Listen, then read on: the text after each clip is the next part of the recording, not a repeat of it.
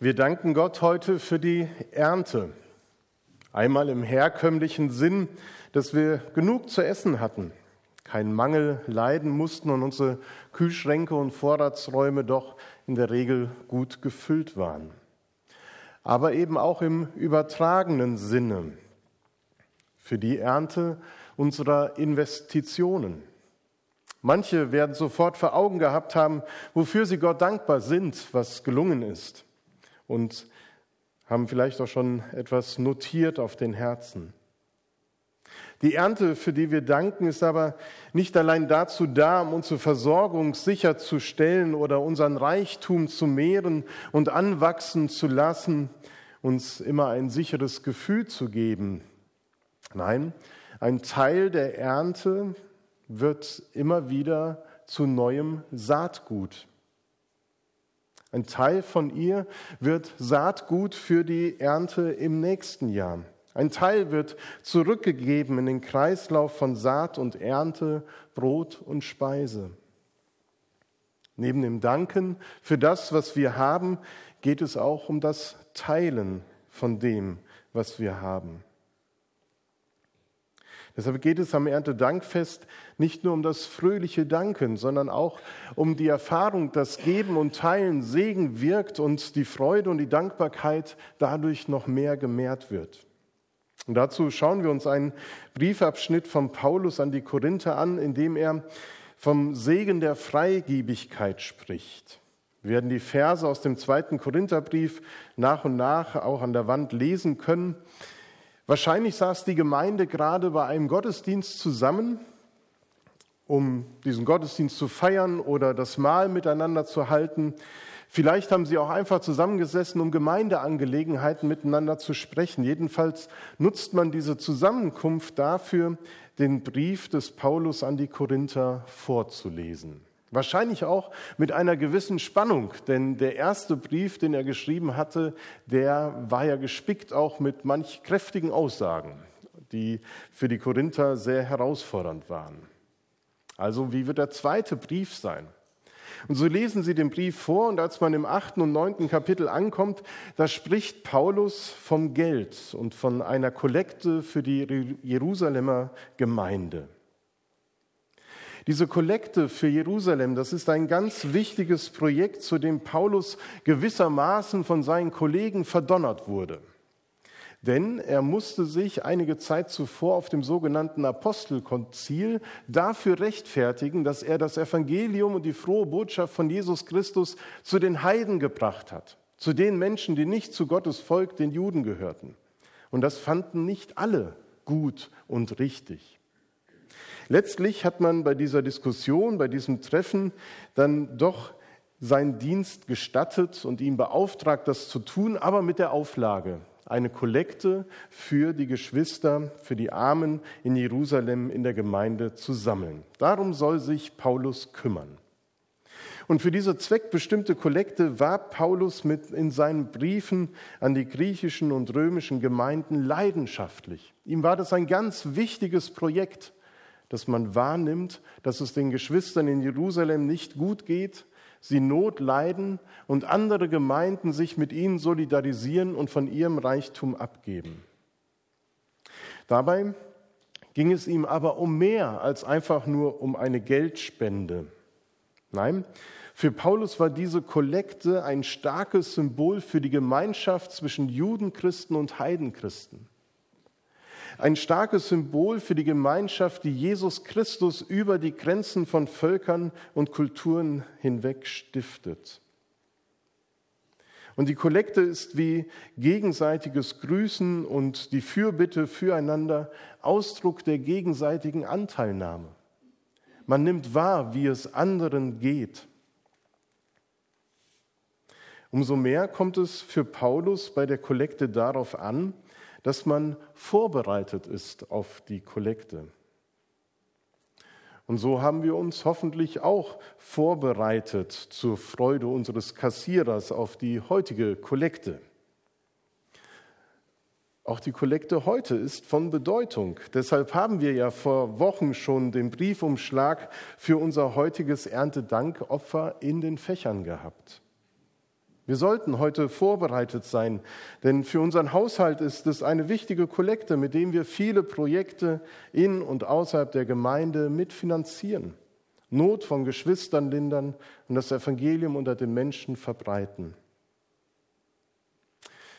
Wenn du jetzt doch unvorbereitet bist, dann predige ich jetzt einfach ein bisschen länger. Dann kannst du nochmal zum Geldautomaten an der Enger Straße gehen. Da ist eine Sparkasse.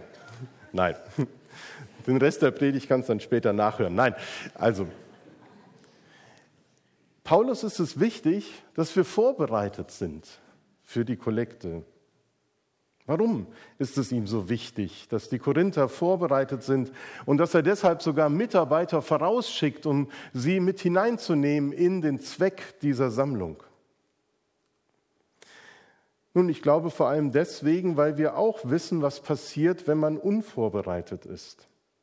Dann sucht man schnell irgendwo in den Taschen nach irgendeinem Kleingeld und findet vielleicht nur einen Knopf, den man dann hineinwirft, beruhigt das eigene Gewissen mit den kleinen Münzen, ohne sich wirklich mit der Situation des Empfängers auseinanderzusetzen. Wenn man unvorbereitet ist, dann hat man nicht wirklich auch die Gelegenheit gehabt, sich darüber Gedanken zu machen, wofür dieses Geld bestimmt ist. Und genau das will Paulus vermeiden, dass die Korinther flüchtig etwas abgeben von ihren Gaben, ohne zu wissen, welche Not damit in Jerusalem gelindert werden soll. Dass sie etwas geben, ohne zu erkennen, dass es ein Teil der Gemeinschaft und der Verbundenheit in Christus ist. Und deshalb betont Paulus in diesen Versen noch einmal, wie wichtig die innere Einstellung und Haltung beim Geben ist. Und auch unser Blick über den reich und wunderschön gedeckten Erntedanktisch soll uns auf das bzw. auf den aufmerksam machen, der hinter all den guten Gaben steht, nämlich Gott. Wir pflügen und wir streuen den Samen auf das Land, singen wir gleich im Anschluss an die Predigt, das Lied von Matthias Claudius. Auch Paulus greift auf eine alte Bauernregel zurück, indem er eben sagt, denkt daran, wer wenig sät, der wird auch wenig ernten. Und wer reichlich sät, der wird reichlich ernten. Wie die Saat, so die Ernte. Wer nicht bereit ist zu investieren, der wird auch nichts verdienen. Moment mal, fällt Paulus hier in ein altes Denkmuster der Werkgerechtigkeit zurück? Werde ich wirklich kärglich belohnt, wenn ich kärglich gebe? Kann ich mir wirklich reichen Lohn erhoffen und versprechen, wenn ich auch reichlich gebe? Spricht Paulus hier in diesem Satz von einem göttlichen Lohn- und Gewinnvermehrungsautomaten? Will Paulus wirklich zum Ausdruck bringen, dass er fröhliche Geber mehr lieb hat als solche, die trotz finanziell angespannter Lage etwas geben? Nein, da würden wir Paulus missverstehen. Und manche Übersetzungen verleiten dazu. Wörtlich sagt Paulus, wer aufgrund von Segensgaben hin sät, wird aufgrund von Segensgaben ernten. Das klingt umständlicher. Wer aufgrund von Segensgaben hinsät, wird aufgrund von Segensgaben hin ernten. Das führt uns aber zu einem wichtigen Kerngedanken des Paulus, nämlich den, dass kein Mensch aus seinem eigenen Vermögen heraus investiert und abgibt. Kein Mensch investiert aus eigenem Vermögen in Wohltätigkeit. Kein Mensch erschafft selbst das Saatgut und den Wachstum und die reiche Ernte. Alle gute Gabe kommt von Gott, dem Herrn. Beim Geben geht es letztlich darum, von dem, was Gott an Gaben und Möglichkeiten in unser Leben hineinlegt, weiterzugeben und so selbst wieder neu von Gottes Segen begabt und beschenkt zu werden. Wir haben das alles nicht aus uns selbst heraus, sondern wir leben in der Segensfülle Gottes.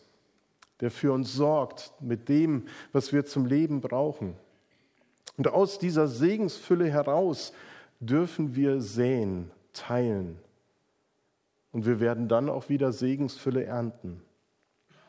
Weil Gott uns reichlich segnet mit Gaben, sind wir befähigt, von einem weil Gott uns reichlich segnet mit Gaben, sind wir befähigt, von dem weiterzugeben, was wir empfangen haben. Nicht missmutig oder innerlich unwillig, sondern fröhlich. Denn es gibt keinen Zwang, wie viel jeder gibt.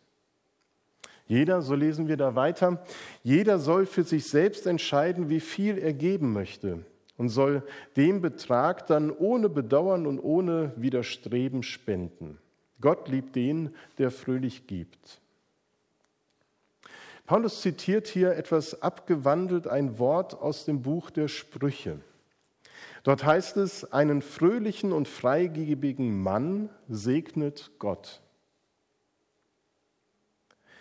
Paulus spricht hier nicht vom Segen. Ich glaube, er will vermeiden, dass man denkt, beim Spenden handelt es sich so um eine Art Geschäft. Wer viel und reichlich gibt, der wird von Gott gesegnet. Nein, der Segen ist nicht Belohnung für das Spenden, sondern die Spende selbst ist Ausdruck des Segens Gottes.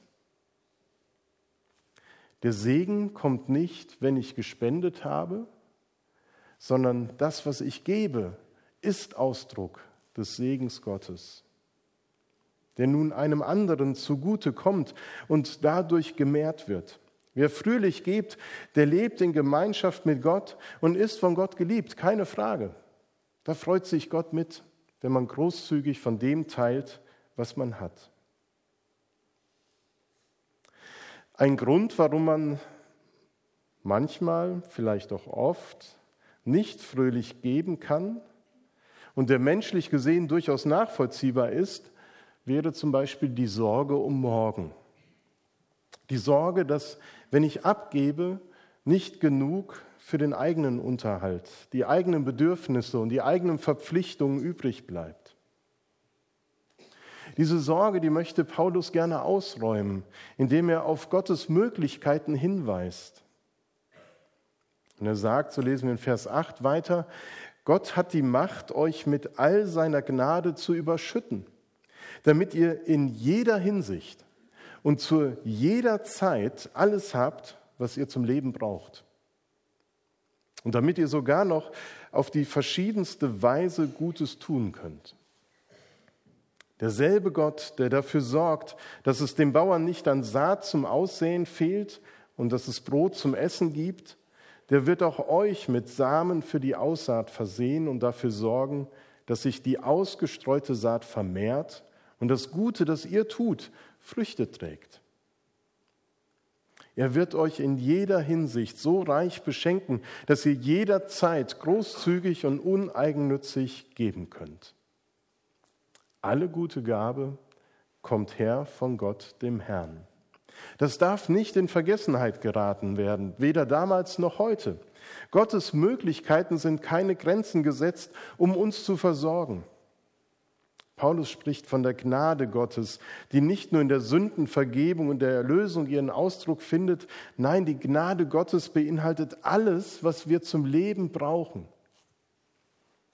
Und in Jesus Christus wurde diese Gnade Gottes sichtbar. Jesus wurde arm für uns. Damit wir durch seine Armut reich werden, wurde Gott arm für uns. So singen wir in einem Weihnachtslied. Jesus Christus wurde arm, um andere reich zu machen. Das ist die Geschichte der Gnade Gottes, in die wir mit hineingenommen werden. Und wer in diese Geschichte mit hineingenommen ist, der gibt nicht mehr aus einem Mangel heraus, sondern aus einem Überfluss heraus. Paulus gebraucht hier ein Verb, das die überfließende Bewegung von Gottes Gnade zu den Menschen hin beschreibt. So ist die Gnade Gottes. Sie fließt von Gott zu mir, von mir zu anderen Menschen, von Mensch zu Mensch. Sie ist überfließend und unendlich groß, unerschöpflich. Und Gott schenkt eben nicht nur geistliche Gaben im Überfluss, sondern auch das, was wir zum täglichen Leben brauchen, damit wir in jeder Hinsicht, zu jeder Zeit das haben, was wir brauchen. So überschwänglich spricht Paulus zu Recht von der Fürsorge Gottes. Er spricht aber nicht davon, dass alle, die an Gott glauben, ein Luxusleben führen, sondern er spricht davon, dass alle das bekommen, was sie zum Leben brauchen. Unser tägliches Brot, das gib uns heute.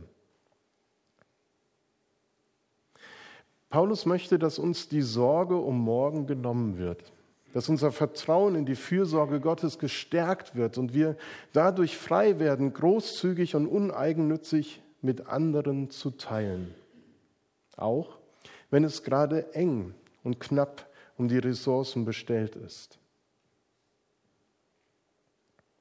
Walter Kleiber hat in seinem Kommentar geschrieben, in Notzeiten stehen Menschen immer wieder vor der fatalen Entscheidung, ob der Vorrat an Getreide als Saatgut für die nächste Aussaat und Ernte aufbewahrt oder für das dringend als Nahrung gebrauchte Brot verwendet werden soll.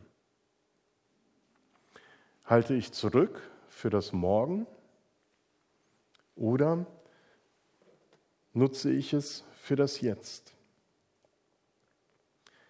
Und bei Paulus wird deutlich, dass Gott uns nicht nur versorgt mit dem Genug für heute, sondern dass er sich auch um das Notwendige für morgen kümmert.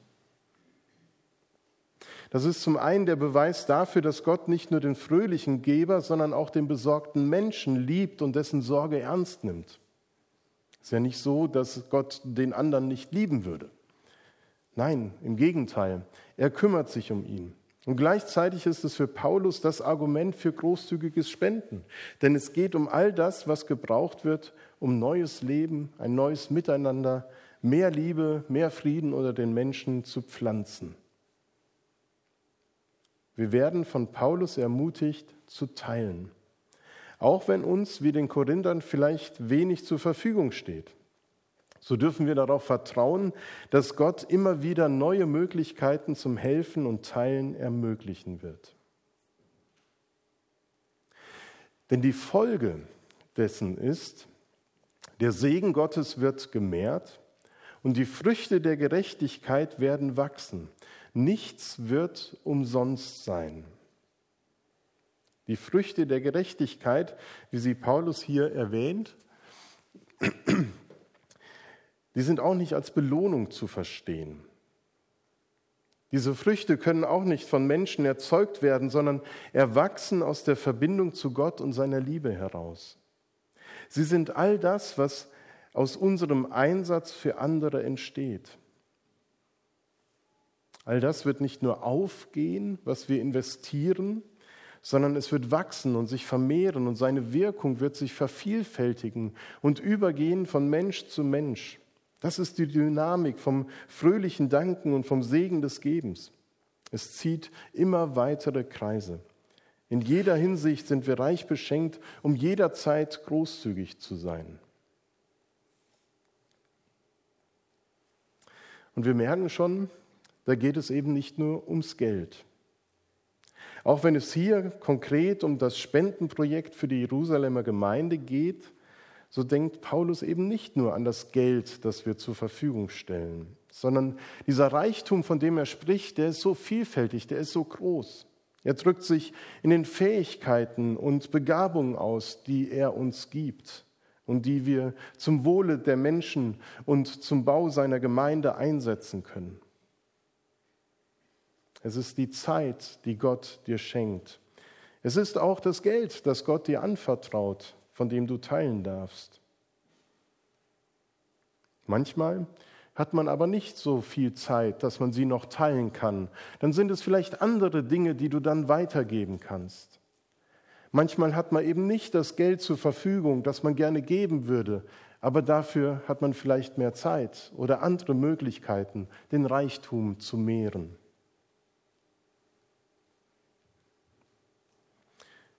Dann können es andere Dinge, Werte, Erfahrungen sein, die du einbringen kannst in den Kreislauf des Segens Gottes.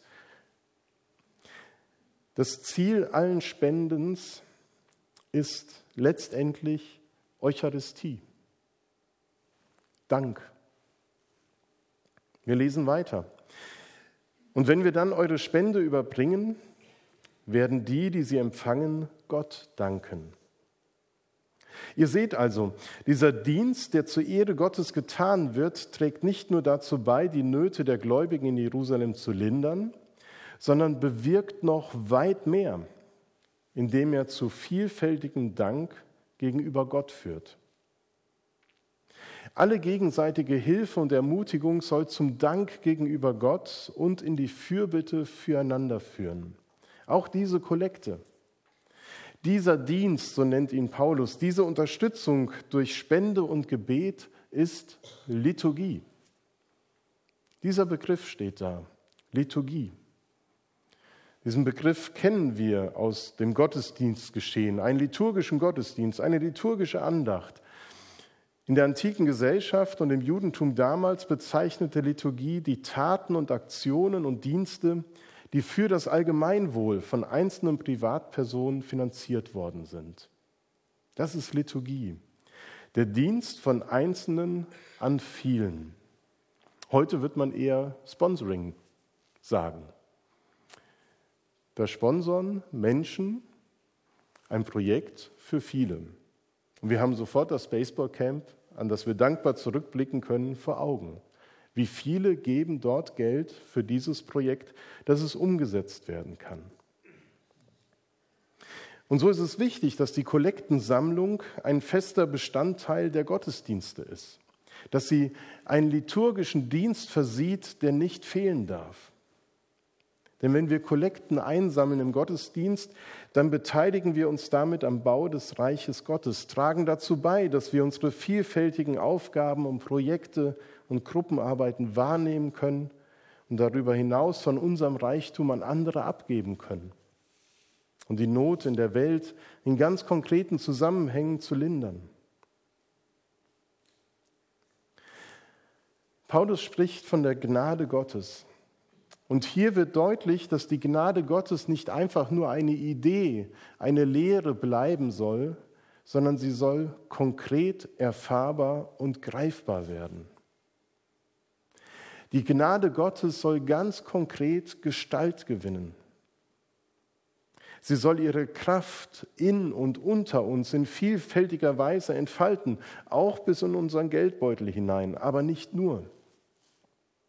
Nicht das Maß unserer Großzügigkeit ist ein Beweis für die Gnade Gottes, sondern dass wir durch unser fröhliches Geben den Segen Gottes und den Dank gegenüber dem Geber allen, aller Gaben mehren. Das wollen wir heute tun. Wir wollen heute Gott Danke sagen, wollen uns bewusst werden lassen, wie reich wir beschenkt sind und dass wir trotz Mangel, den wir auch natürlich in unserem Alltag haben, trotzdem im Überfluss leben und von dem Überfluss abgeben können. Sei es das Geld oder anderes, was uns zur Verfügung steht. Und das Schöne soll sein, dass wir darüber in den Dank hineinkommen. In den Dank dafür, dass Gott der Geber aller guten Gaben ist. Und so wollen wir das auch tun, dass wir Gott Danke sagen, einmal mit dem Lied, das wir gemeinsam singen werden von Matthias Claudius. Wir pflügen und wir streuen. Und dass wir währenddessen auch unsere Kollekte einsammeln, die eben als Erntedankopfer bestimmt ist.